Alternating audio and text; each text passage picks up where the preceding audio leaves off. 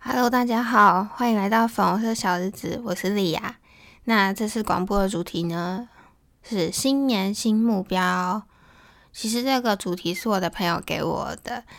我每次不知道要录什么主题的时候，都会问他们。然后他这次告诉我说：“哎，新年到啦，那你可以来说说看你的新年新希望。”但是呢，我不太说新年新希望，我习惯说新年新目标，因为我觉得目标这件事情，就是你设定了之后会用。各种的方法去达成它，去实现它，但希望就比较像是坐在这里，然后说我希望我明天就变有钱，但是你却不一定会去做什么事。所以呢，我的新年新希望，我都会说是新年新目标，然后我都会把这个目标写下来，贴在我的记事本上，作为我今年努力的方向。每一年到年底的时候，大概十二月初。我就会暂时先放下我手边大部分的事情，让自己静下来，不要再那么的焦虑，不要再那么的匆忙，静下来，好好的享受生活，然后思考一下今年的自己做了什么努力，那还有什么地方是我可以进步的。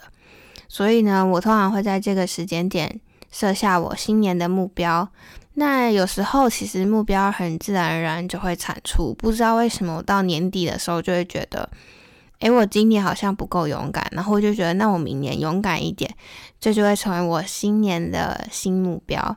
但有时候我也不是那么快就可以找到目标，那我就会趁十二月这个时候坐下来好好的想一想，或者说去体验不同的人生，让自己有不同的想法，这个。通常都会找到一个我新年的目标。那么，其实我发现每个人对于目标执行的方式都不一样。记得前阵子采访的时候，有访问到一个女生，她说她是一个很爱面子的人，她会怕丢脸，所以她一旦说出去，她就会尽力去做到。所以呢，她实现目标的方法就是把她要做的事情到处跟别人说。但我就不一样了，我每年许下的目标呢，我都会写在笔记本上给自己看。我要等到明年的时候，我才会告诉其他的人说：“哎，我去年的目标其实是什么？”因为我总觉得要就是那件事情，要到你真正实践的时候才去跟别人说啊，而不是一开始跟别人说了之后又没有去做到。所以，所以我都会选择在明年的时候才公布自己的新年新目标。那其实每一年许下新年目标的时候，我其实也都会很雀跃，想跟别人分享，就很想分享说：“哎，我今年得到了什么样的心得啊，或是什么样的结论？说我明年打算怎么做？就是有一种你新买了一台相机，很雀跃要去拍照的那种感觉。”但是呢，因为我的新年新目标都要到明年才能说，所以我都会忍耐。那我为了要跟大家分享这件事情呢，我就会更尽力的去做到。那不知道你们都是用什么方法来写执行自己的目标的？那其实我曾经也觉得我的目标有很多，甚至我的目标很大，不可能在一年内实现啊，或者是说那个目标可能是我这辈子人生的一个方向。那么我该怎么办？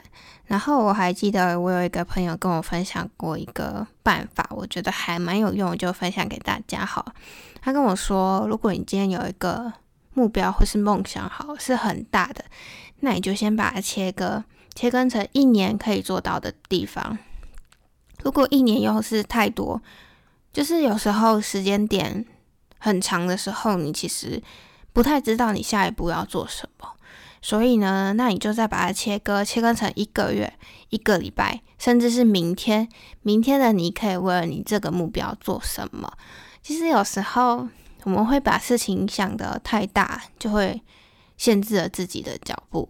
比如说，你想要成为作家，好，那你明天要做的事情，说不定只是写出一篇文章，而你这个月要做的事情，说不定就是。建立一个平台，然后开始定期在上面发布文章。但如果今天你说我要成为作家的时候，你你只是目标只是设定说我想要成为作家，这时候应该会让人家感觉蛮迷惘的，不太知道要怎么做。我是要去投稿到报社吗？还是要去参加比赛或者是什么什么的，其实蛮难知道自己要怎么走的。但如果你把它切割、切割再切割，你就会发现，哎，其实每一件事情自己都可以做得到哦。那最后我来分享一下我前年跟去年的目标好了。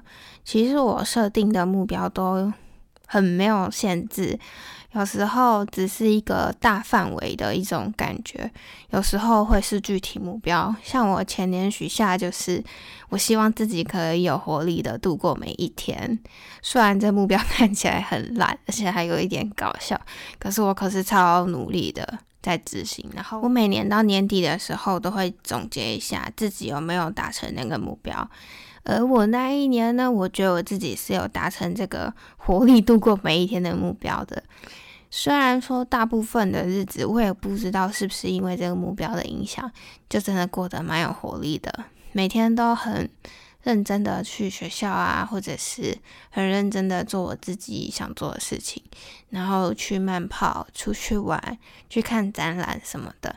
但偶尔也会有起床就觉得，哦，今天不是我的日子，然后这时候我就会想起我的新年目标，然后提醒自己，哎。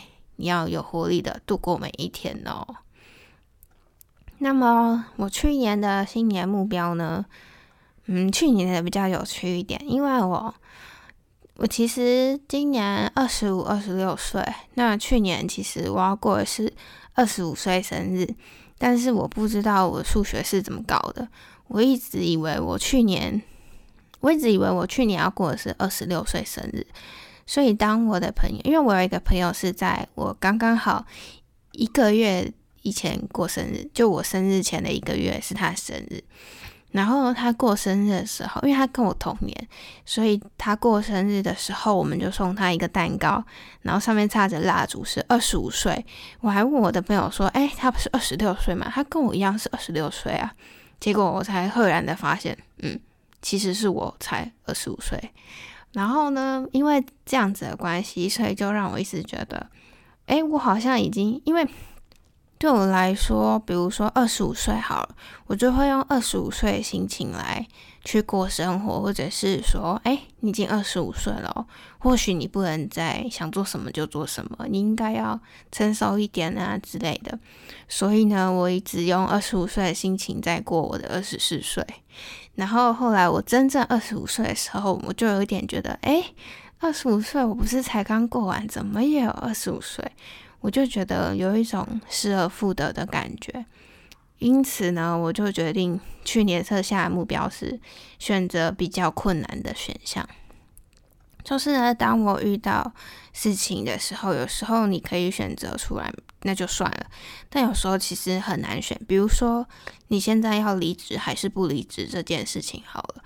那么当时我觉得不离职会是一件比较安逸的事情，因为你不需要再去面对新的工作环境，去适应新的人，或者是去到一个更未知的地方。虽然说现就是。虽然说当时不离职这件事情也会有什么样的后果，但是离职对我来说是比较困难的。然后在离职与不离职之间这种纠结的时候，我就选择了离职，因为那个选项对我来说是比较难的。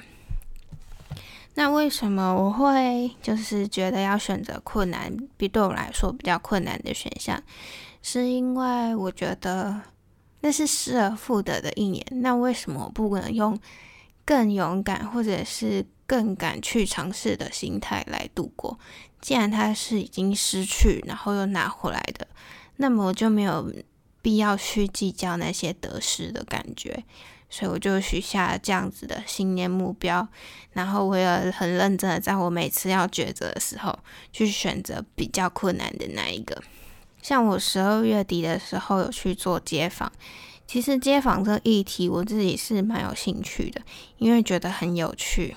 你也没有想过有一天你要站在路上，然后就拦一个路人，然后问他问题，然后你问他问题之后，你没有办法预测他会回答什么样的答案，没有办法预测他会是什么样的人，他会跟你说什么样的故事。但是呢，街访也有它的难处，就是你真的要站在那个街头去拦人的时候，其实非常可怕。而当你带着所有勇气去拍一拍那个人的肩膀，或是跟他挥挥手，询问他的意见之后，他拒绝你，你的心情真的会荡到谷底。尤其在接二连三的被拒绝之后，你会开始觉得我要不要就不要做啦。当时其实我也非常纠结，到底要不要去做这件事情，但最后我还是去做了，因为我必须要去选择对我来说比较困难的那个选项。而做完那次的街访，其实我觉得收获也蛮多的，虽然说不是什么。伟大的领悟啦，但是还蛮有趣的。我本来也没有想过说别人真的会让我采访，因为我就是一个普通人啊，然后可能频道也不有名啊，然后完全不知道在干嘛的路人。而且我们那时候问他们的第一个问题就是：你觉得你是一个有梦想的人吗？我把这个问题拿去问我身边的朋友，他们都说。哎、你这个问题也太奇怪了吧？是有谁会拿这个问题去问你随便的一个陌生人？而且谁会，谁有办法，就是在散步的时候，然后去回答一个人我的梦想是什么？我觉得我不少的朋友们都觉得我应该会失败，然后他们可能觉得大部分的人都不会理我，或者是没有办法回答出这个问题。但是后来在我真的去执行之后，我发现。其实每个人回答都比我想象中的还要好。我们当时在列题目的时候，就一直在想说：诶，我们要怎么问才不会让他们觉得答不出来？然后我们还在脑海中有各种路人可能会回答的答案。这样，我们想说，那如果他回答没有梦想呢？那我们要怎么办？那如果他回答他的梦想是哦发大财，那这要怎么办？可是呢，当我们真正走去街头询问大家的时候，竟然没有一个人说他没有梦想，也没有人说我的梦想是发大财这种。每个人不是创业，就是对于自己的生活好像都有一点点的热衷，所以这对我来说是非常有趣的一件事情，也让我觉得，嗯，虽然有时候日子也会有点苦苦的吧，但是也还是有很多。很多可以珍惜的事物。那又到新的一年啦，又是到了要许下新年新目标的时候。我今年不知道为什么已经有了新目标的灵感。我大概已经想好我的新年目标是什么了，但我最近在找时间，想要坐下来把它具体的条列下来，把它的细节列出来，或者是设定一些规则啊规范。我觉得有这些东西的辅助，会让我更明白、清楚的知道我该怎么做，我要如何去达成我的目标，让我觉得生活比较不会那么焦虑，而且每天都有一个方向可以去走。那么今天的广播就到这里了，谢谢大家的收听。希望你们听完这则广播之后，也能迫不及待的想要去设定属于你们的新年新目标喽。那我们新的一年一起加油吧！拜拜。